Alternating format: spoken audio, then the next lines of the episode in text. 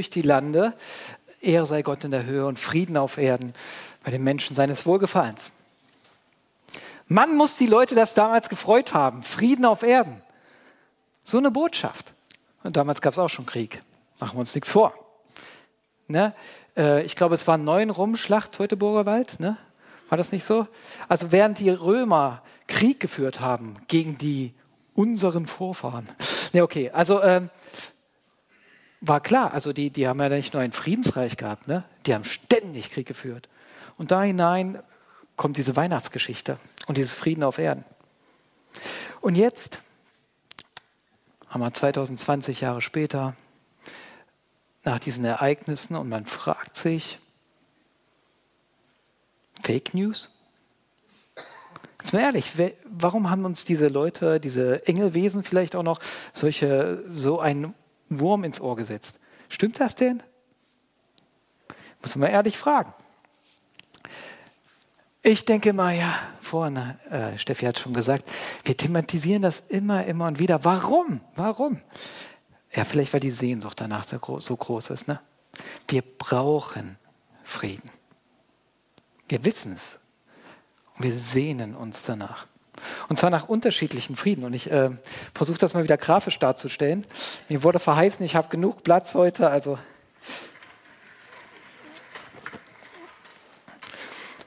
ähm, Frieden auf Erden.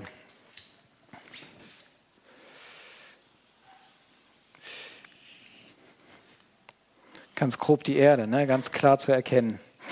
Ähm, in dieser Welt gibt es lauter Sachen, die nicht gut sind. Und das wissen wir. Und wir haben es eben gerade gehört. Krieg gab es schon immer, Leute. Und da gibt es, ich mache das jetzt mal als düstere Wolken, ne? oder als, ja. gibt es Sachen, die nicht gut sind in dieser Welt, ähm, die den Frieden bedrohen. Und äh, diese Welt ist umkämpft. Und es ist nicht nur, jetzt mal ehrlich gesagt, nicht nur die offensichtlichen Kriege. Also ihr müsst nur mal gucken, wie auch regiert wird. Manchmal denke ich auch schon in unserem näheren Umkreis, man kann das vielleicht ein bisschen näher machen, in unserem Land oder was auch immer, wenn man die Linie ein bisschen kleiner zieht. Kennt ihr das auch? Die Mächtigen in dieser Welt, nicht jedem vertraut man. Vielleicht selber denkt ihr, also die letzten Jahre, was passiert ist, oh, ich weiß gar nicht mehr, ob ich glauben, vertrauen soll. Jetzt mal ehrlich, also die Gesellschaft, wie die sich verändert, die Menschen, wie die drauf sind, die, die Verantwortlichen, wo es doch anscheinend nur noch um Macht geht. Wen geht es denn? Um Frieden? Jetzt mal ehrlich. Geht es nicht immer darum, irgendwie die Gewalt an sich zu reißen? Und dann geht er vielleicht noch enger und sagt, ja, in meinem Umfeld, also wer von euch würde denn sagen, in meinem Umfeld, in meinen Beziehungen, in denen ich stehe, ist Frieden. Das war, jetzt denken alle, das war eine rhetorische Frage, deswegen meldet sich keiner. Oder es ist nicht überall Friede. Und, ähm, und dann ist das, ja, ich mache es mal ganz klein, ich will jetzt mal keinen Menschen zeichnen hier. Und dann ist da der kleine Mensch, nämlich du und ich selber. Und er sehnt sich nämlich auch nach Frieden. Nicht nur in unseren Beziehungen, nicht nur unser Umfeld, unsere Gesellschaft, unser Land, unsere Welt sondern auch gerade in uns. Das ist Angst und Sorge. Das sind Sachen, die unser Leben bedrohen, unser Frieden bedrohen, sei es durch Krankheit. Da ist aber auch ein Sehnen, ein Treiben nach immer mehr, ein Getriebensein, sei es nun beruflicher Art oder sei es anderer Art. Und merkst, hey, da ist Unfrieden in mir. Manch einer, da kommt es aber nicht nur durch ein Getriebensein, ähm, sondern auch durch Schuld. Manch einer ist getrieben von einem schlechten Gewissen. Und er hat gerade Angst vor dieser Ruhe. Diese Geschichte ist sehr herrlich, ja. Also die beschreibt so die äußeren Umstände und Beziehungen, aber manch einer hält ja auch diese Ruhe nicht aus, dieses Heilige und Schöne, weil er weiß, dann kommt eigentlich all das, diese Stimmen, der Unruhe raus. Ich muss eigentlich immer in Action sein, weil in mir tobt der Krieg und es Unfriede. Die Nachrichten voll von Unfrieden. Und das schon seit längerem immer wieder die Welt voller Unfriede, unsere Häuser voll Unfriede, unsere Herzen voll Unfriede. Und die Wahrheit ist, es war schon immer so. Immer. Manchmal spüren wir es mehr, manchmal weniger. ist doch krass, oder? Und deswegen hören wir diese Botschaft und deswegen ist es wichtig. Doch bevor wir uns nochmal dieser Botschaft zuwenden, Frieden auf Erden, wollte ich ja in dieser Grafik noch was symbolisieren. Es gibt nämlich zwei Ansätze, nämlich, glaube ich, äh, die wir wählen, damit Friede kommt. Ja, und das kann man hier gut dran erklären. Es gibt nämlich einmal den Ansatz, wir sagen, der funktioniert, ich sage jetzt mal von außen nach innen. Nämlich der Gedanke, hey, was wäre, wenn das nicht wäre? Was ist, wenn das verschwinden würde? Dann, ja, wenn die äußeren Umstände besser würden, dann würde Friede entstehen und würde sich auch auf mein Herz auswirken. Den Ansatz verfolgen wir auch immer wieder. Und den kennt ihr vielleicht selber auch. Der Gedanke, oh, wenn ich erstmal mein Häuschen habe, wenn ich erstmal die und die geordneten Beziehungen, wenn das alles äußere stimmt, dann, dann ist Frieden. Dann ist Frieden, dann ist Ruhe in mir. Wenn kein Druck mehr da ist, keine Sachen, die mir Angst machen, dann kommt der innere Friede, nachdem ich mich sehne. Zuerst Friede außen, der wirkt sich auf Friede innerlich aus. Und das, das versuchen wir Weihnachten. Das ist ja da ein bisschen das, das Witzige. Ne? Wir versuchen draußen eine Atmosphäre des Friedens herzustellen und hoffen darauf, dass dann auch innerlich Frieden wird. Ist so. Und so schön ironisch wurde das in der Geschichte, nicht nur ironisch, wurde klar und messerscharf aufgezeigt, funktioniert aber nicht immer. Ja, aber trotzdem, das ist das. Und ihr müsst das euch nur mal vor Augen halten. Ja, also wenn man das so denkt, ich müsste einfach nur in diesem Land, ein Land leben, wo Frieden ist. Ich bräuchte eigentlich einfach nur Geld, eine gesicherte Arbeit, am besten, am besten noch Kollegen und Kolleginnen, die liebenswert sind, auch liebenswürdig und lieben, liebevoll zu mir. Und, äh, ähm, und dann bräuchte ich auch noch, ja natürlich, am besten noch einen Partner, der auch voller Liebe zu mir ist, dann vielleicht auch Kinder, wenn es geht. Und die sind natürlich immer brav und artig und angezogen und überall angezogen ja sowieso. Aber ich meine, äh, gesund, gesund. Und da müssen wir alle gesund sein, ne, damit auch der Frieden erhalten bleibt. Und äh, ähm, ja, und auch meine Nachbarn natürlich, alle super. Und dann muss noch alles leicht von der Hand gehen, alles, was ich tue, am besten. Weil wenn es Komplikationen gibt, dann ist ja der Friede gefährdet äh, merkt man, wenn ich jetzt übertreibe, äh, uh, das ist schwierig, das ist doch nicht mehr realistisch. Genau das ist das Problem mit diesem Ansatz von aus nach innen. Ganz schnell sind wir dabei und denken das und denken, ach, wenn das und das wäre, dann würde ich zur Ruhe kommen, dann hätte ich inneren Frieden. Die Wahrheit ist aber, es wird außen nie ganz ruhig. Es wird immer was geben, das deinen Frieden bedroht. Das ist die Wahrheit. Und die zweite Sache daran ist, und das ist problematisch an diesem Ansatz, obwohl er seine Berechtigung hat, zweite Problematik ist, in dir kann trotzdem Unfriede sein, selbst wenn ich es völlig friedevoll um dich herum ist. Das ist das Verrückte an diesem Ansatz. Aber wie gesagt, er hat seine Berechtigung. Beispiel Krieg noch haben wir hier keinen Krieg. Und trotzdem versetzt dieser Krieg schon so unsere Herzen in Unruhe. Das ist so. Wenn außen drum es tobt, dann hat das auch Auswirkungen aufs Innere. Nun gibt es Leute, die sagen, ah, siehst du, das, das, ist, das kann nicht der Weisheits letzte Schluss sein, dass von außen nach innen irgendwie der Frieden kommt. Der muss von innen nach außen kommen. Guter Ansatz. Guter Ansatz. Also du musst bei dir beginnen. In deinem Herzen. Was ist, wenn es bei dir zuerst ruhig wird? Und so ist dieser Ansatz. Und er gestaltet sich auf unterschiedliche Art und Weisen und manch einer kennt ihn schon. Ähm, geht man zum Beispiel, weiß ich, Therapien ein, Hilfe holt sich für sein inneres Herz, damit man Sachen nachgeht, wo wunde Punkte sind, wo Krieg in mir ist, wo Unfriede in mir ist. Man geht ihnen nach, versucht Heilung zu erfahren. Manch einer geht den Weg über äh, Meditation, zur Ruhe zu kommen. Wie gesagt, auch dieser Ansatz hat seine Berechtigung, aber wisst ihr was? Ich glaube, er geht nicht weit genug. Und er hat auch seine Fehler. Und ich möchte es einfach mal so stehen lassen, aber ich glaube, dass insgeheim wir immer nach diesen Wegen suchen.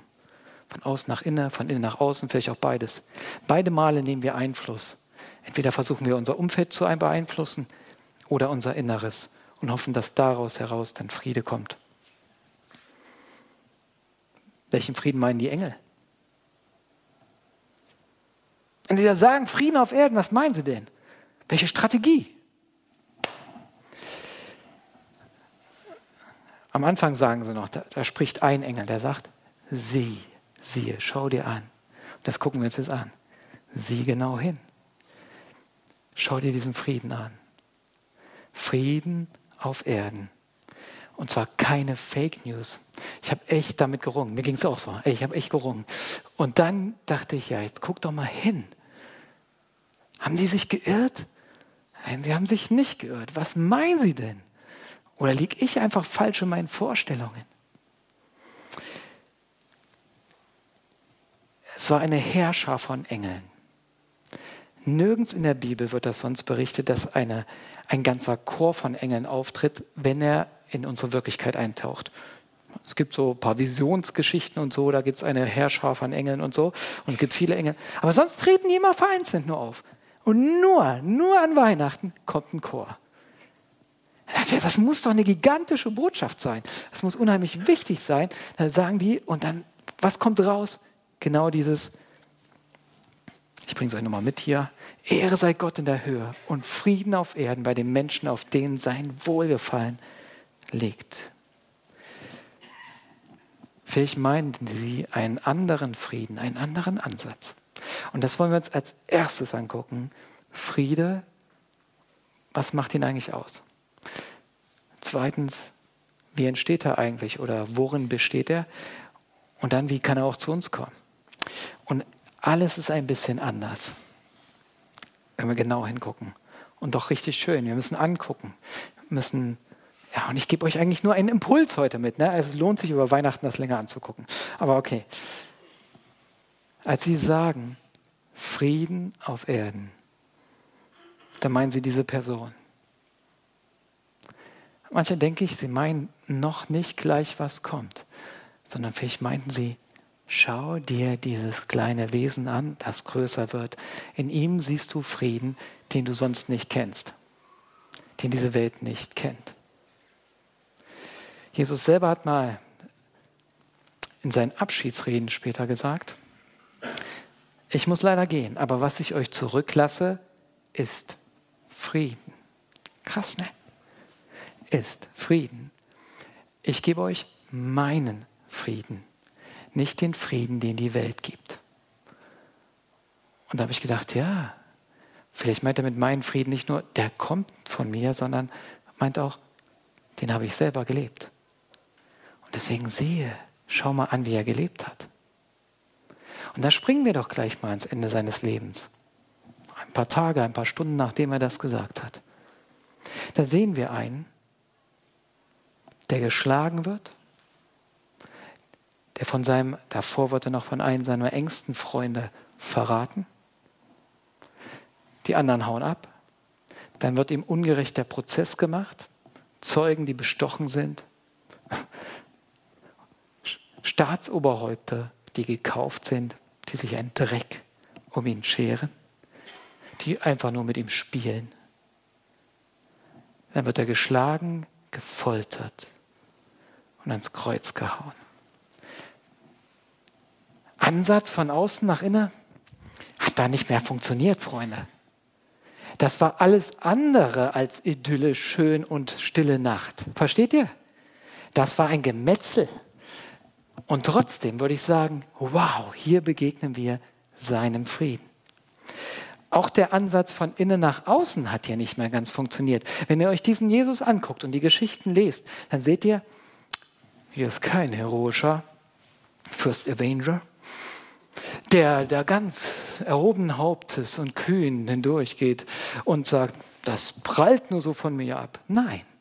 Hier seht ihr einen, der hin und runter geschubst wird, der auch teilweise verzweifelt ist, der schreit. Das ist kein Sokrates, Kollege der damaligen Zeit, Philosoph, der auch. Der musste einen Giftbecher trinken, der hat ihn ganz heroisch und ruhig getragen. Innere Ruhe. Das sehen wir da nicht. Und trotzdem ein Friede. Na, was für ein Friede? Haus raus. Frieden begegnet dir da, wo er zu dem, der ihm verraten sagt, mein Freund. Friede begegnet euch, wo der, die ihn fertig machen und verurteilen, kein Wort sagt, kein bitteres Wort, kein dir werde ich es heimzahlen, kein Auflehnen. Friede begegnet ihr da, dass, wo alle drumherum stehen, die Leute ihn verspotten, andere Leute ihn gerade durchbohrt haben. Er sagt, vergib ihn, Vergebung für euch. Friede begegnet euch da, einer von Gott verlassen ist und sich von Gott nicht nur verlassen fühlt, er weiß, er ist da verlassen, trotzdem, mein Gott, betet.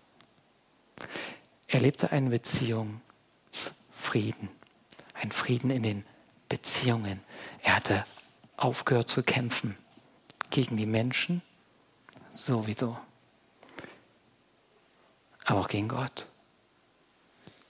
Er lebte Beziehungsfrieden. Versteht ihr? Hier geht es weniger um eine Ruhe erst einmal, sondern um einen Frieden in den Beziehungen. Und das lebte er wie kein anderer. Und wenn er sagt, mein Frieden gebe ich euch, dann sagt er, hier will ich ansetzen. Ich will euch einen Frieden geben, der anfängt, den Menschen um euch herum dienen zu lassen und vor allen Dingen auch Gott zu dienen, ihm die Ehre zu geben. Und das führt uns zum nächsten, nämlich zu einer abgefahrenen Sache, worin dieser Frieden besteht. Wir gehen einen Schritt weiter. Und übrigens steckt alles in dieser Engelsbotschaft drin. Finde ich nämlich total faszinierend. Äh, ersten hatten wir Frieden auf Erden. Frieden auf Erden, nämlich genau in dieser Person, die er lebt. Und wie lebte er das? Er gab in allen dem Vater die Ehre. Ehre sei Gott in der Höhe, singen auch schon die Engel. Die freuen sich da.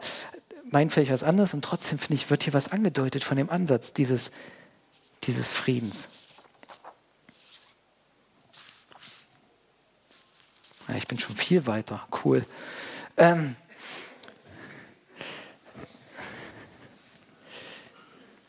Er war ein Diener, ein Diener aller geworden. Und vor allen Dingen gab er, gab er Gott die Ehre. Und damit deckt dieser Jesus eine Sache aus, die all diese zwei Ansätze nicht aufgedeckt haben. Frieden von außen nach innen oder innen nach außen, wie wir es auch wählen. Ähm, ich habe vorhin schon gesagt, sie bestehen immer darin, eigentlich, dass wir die Kontrolle behalten, dass wir Herr der Lage sind. Eigentlich dreht sich immer auch um uns. Und hier kommt der Knackpunkt. Bei dem, was der Typ lebte, da ging es ihm nicht um sich. Da gab jemand Höheres die Ehre sozusagen. Er zeigt, so ist eigentlich Menschsein gedacht. Gott die Ehre. Ich halte Vertrauen an ihm. Ich gehe in ihm. Ähm, und er hat aufgehört, gegen ihn zu kämpfen. Das wahre Problem ist, die Ich-Bezogenheit in uns, unsere Selbstgerechtigkeit, um unser Um sich uns selber drehen.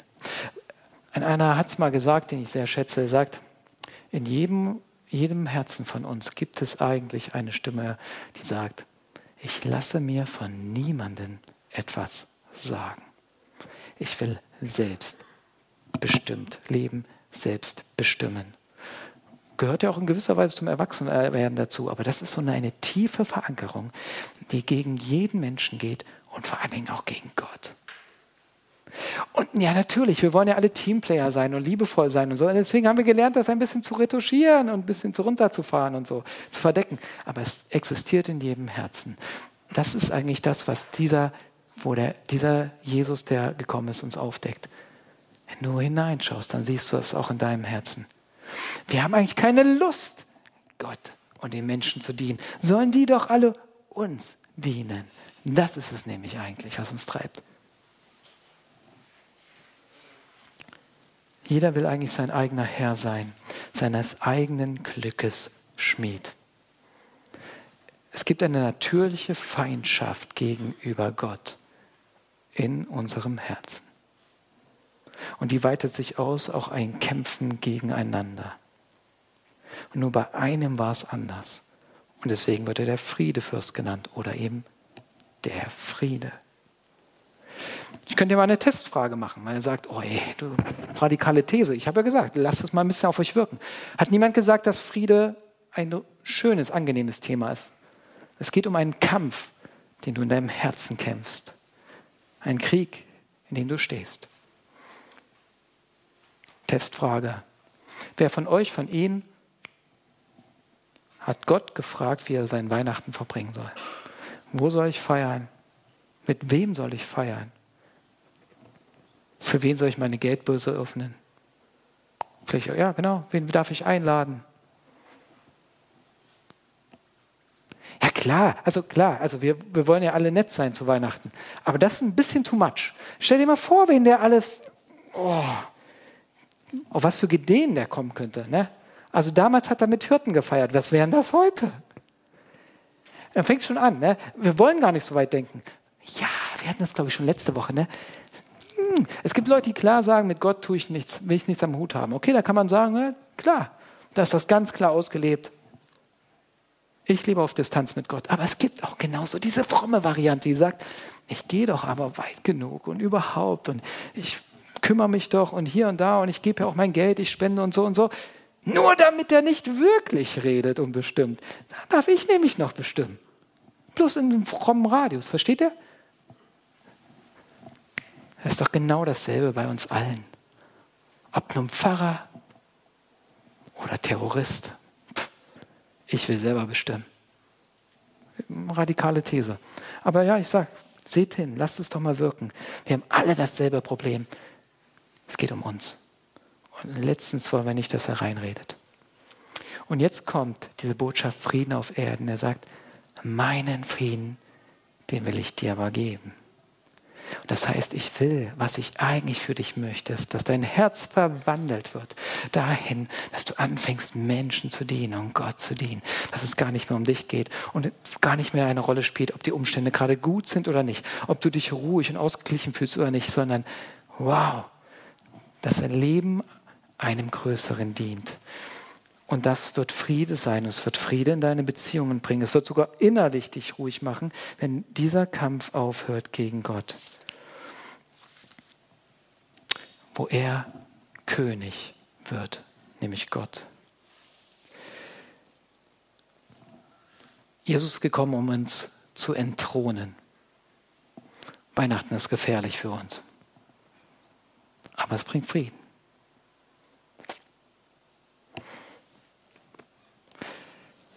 Ich will noch einen Schritt weiter gehen. Ja, wie komme ich jetzt zu dem Frieden? Ich hoffe, ich konnte es ein bisschen deutlich machen, aber wir haben ja noch Rückfrageteile, da können wir noch hart diskutieren. Aber okay, ähm, jetzt ist die Challenge. Gut und schön. Nehmen wir an, diese These Johannes stimmt. Dann haben wir ein Riesenproblem denn keiner wird sich darauf einlassen. Also nehmen wir an, ja, in meinem Herzen gibt es einen Thron, aber ich halte den eigentlich immer schön frei von Gott. Der darf da als letztes sich nicht draufsetzen, sondern letztlich will ich bestimmen. Gott als Ratgeber, okay. Weil einen Rat kann ich annehmen oder nicht. Gott als Bestimmer, nein. Aber nehmen wir an, okay, okay, ich sage, ah, vielleicht ist da was Wahres dran. Und ich will zulassen, er soll dahin. Er darf wirklich bestimmen, König sein. Alles, was er will, soll um ihn gehen. Gott die Ehre. Hey, wartet mal. Wenn mein Problem, wenn mein Herz schon immer so ist, dann wird es doch nicht auf einmal sagen, ja, komm, kein Problem, setz dich. Was, wisst ihr, das ist unser Hauptproblem. Selbst wenn, selbst wenn du sagen würdest, ja, so will ich's, wird es nicht geschehen. Also ich kenne das. Letzten Stunden sogar, während ich Predigten vorbereite, mein Herz ist ganz anders drauf. Wisst ihr, das ist so, ich werde ein Beispiel bringen, wie wenn du einem Löwen erklärst, hey, lieber Löwe, es wäre doch viel besser, wenn du dich vegetarisch ernähren würdest, weil, guck mal, Gras und so Zeug, das gibt's genug. Jede Tiere wären fröhlich. Aber wenn du jetzt anfangen würdest, anderes zu essen, guck mal, wenn, wenn du aufhörst, das zu tun. Könnten die, Frieden, äh, können die Tiere in Frieden leben, alle nebeneinander. Ne? Und der Löwe sagt, ja, cool, macht Sinn. Ja, warum mache ich eigentlich andere tot? Ist gemein. Hör ich mit auf. Aber weißt du, ich habe ein Problem. Wenn da so eine Antilope vorbeikommt, dann sehe ich nur noch Schnitzel und dann bin ich nicht mehr ich selbst. Und dann geht das los. Genauso ist unser Herz. ja, ja, macht irgendwie Sinn. Das stimmt. Ich weiß nicht das Beste und da kommt Unfriede vielleicht rein, aber das ist aber mein Herz.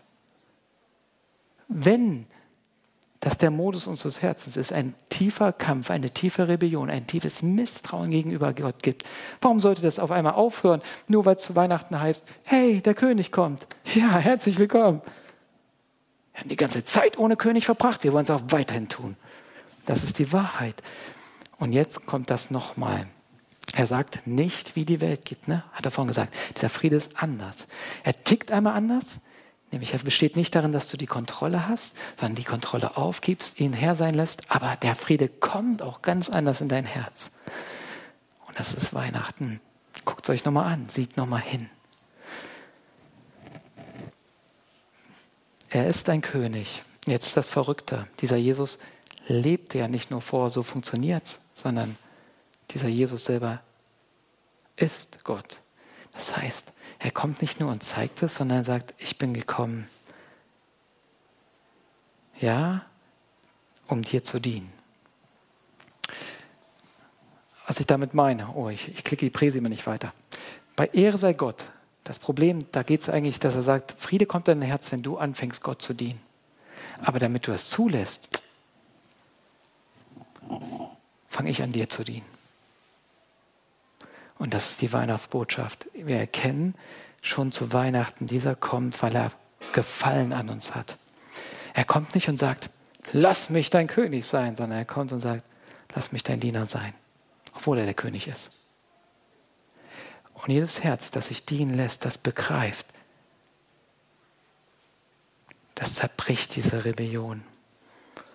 Und es lässt los und sagt, okay, ein König, der schwach wird, der klein wird, der alles aufgibt, der selber in die Ohnmacht geht, der selber nicht Macht ergreift, sondern loslässt, da kann ich es vielleicht wagen.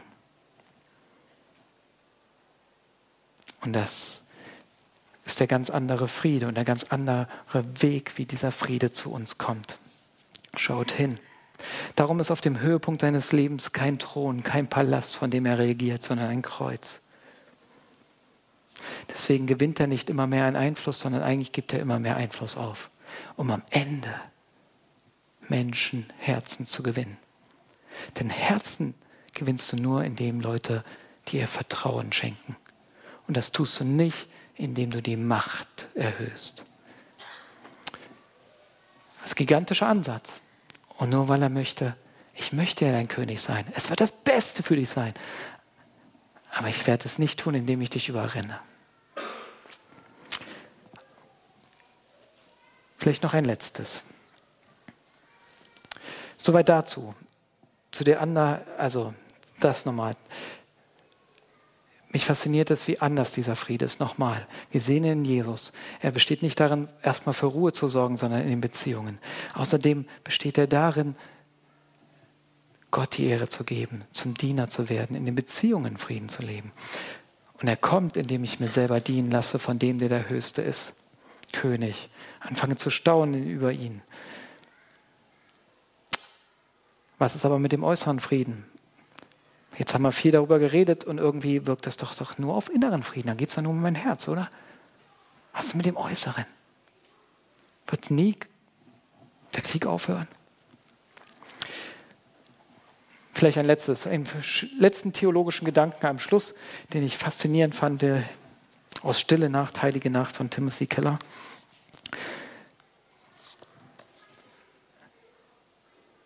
Matthäus beginnt sein Evangelium ganz anders als Lukas. Der fängt nicht mit so einer Weihnachtsgeschichte an. Die kommt dann auch noch.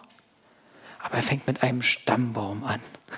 Eine der langweiligsten Sachen, die man eigentlich haben kann. Ich weiß nicht, ob ihr schon mal Stammbücher gelesen, Bäume gelesen habt. Gibt es ganz viele in der Bibel, total. Kann man auch eine Predigtreihe drüber machen. Äh, und, und das ist bei Jesus da auch so. Ne? Der stammte von dem ab und dem. Und der Stammbaum bei Matthäus, der geht bis auf Abraham zurück.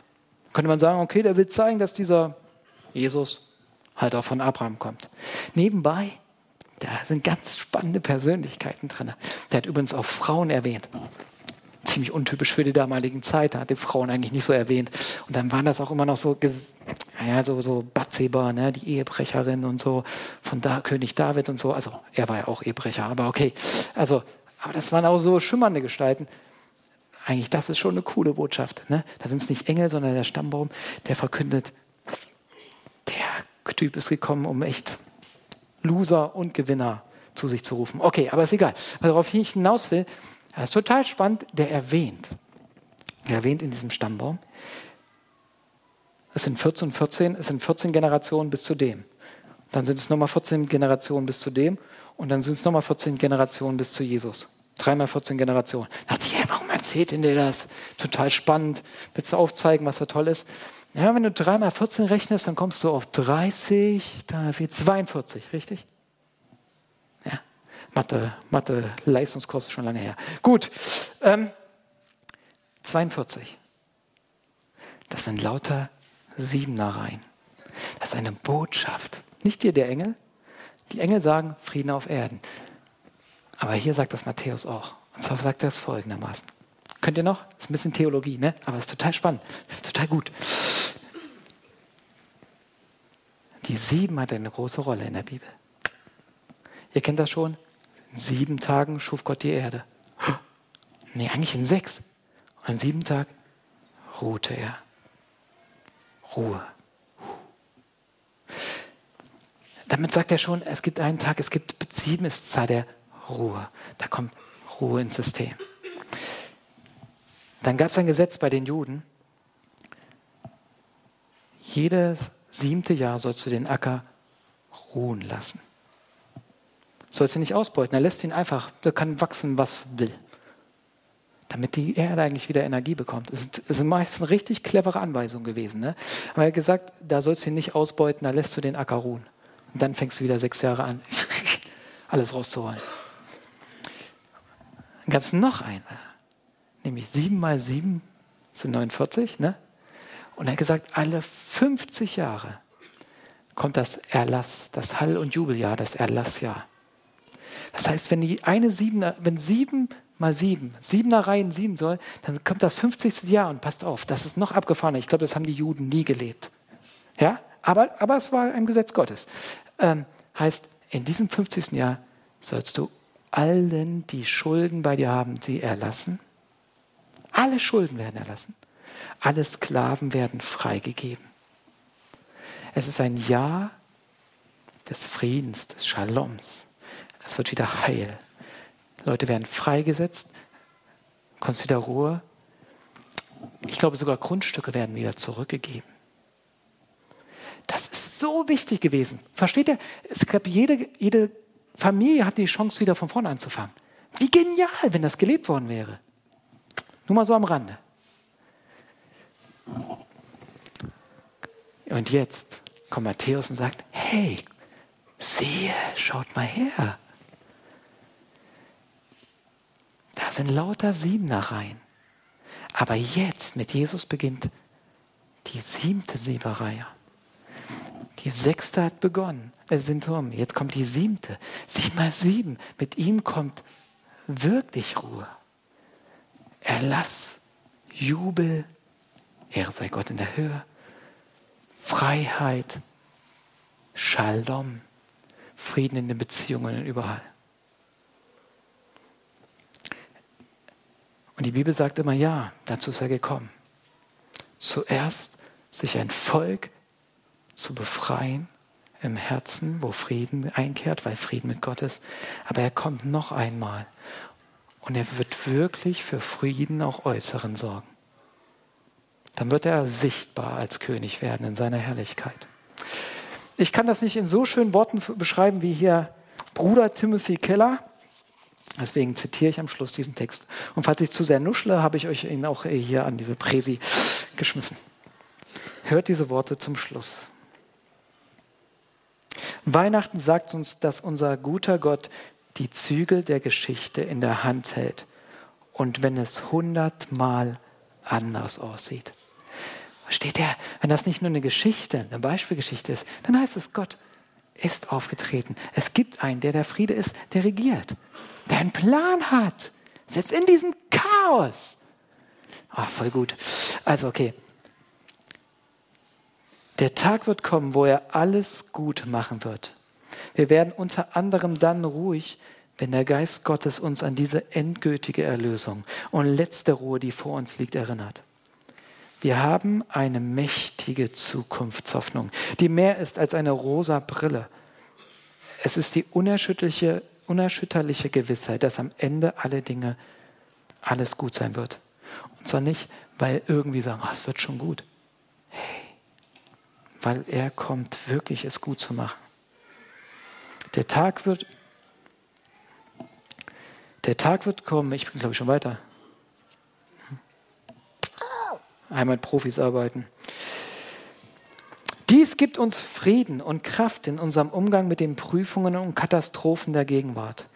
Der Tag wird kommen, wo die Herrlichkeit Gottes die Welt bedecken wird wie das Wasser den Meeresboden. Ich finde das so cool. Der Tag wird kommen, wo die Herrlichkeit Gottes die Welt bedecken wird wie das Wasser den Meeresboden. Dann wird Jesus, der große Erlassjahrkönig, uns die endgültige, vollkommene Ruhe der Liebe und des Friedens geben. Nein, Weihnachten, das ist nicht, vor langer Zeit hat sich einmal eine Geschichte zugetragen, die uns zeigt, wie wir unser Leben bessern können. Nein, sondern Gott ist unsere Welt hineingebrochen, um uns zu erlösen. Christ, der Retter, ist da. Ehre sei Gott in der Höhe und Frieden auf Erden bei den Menschen, auf denen sein Wohlgefallen ruht. Amen.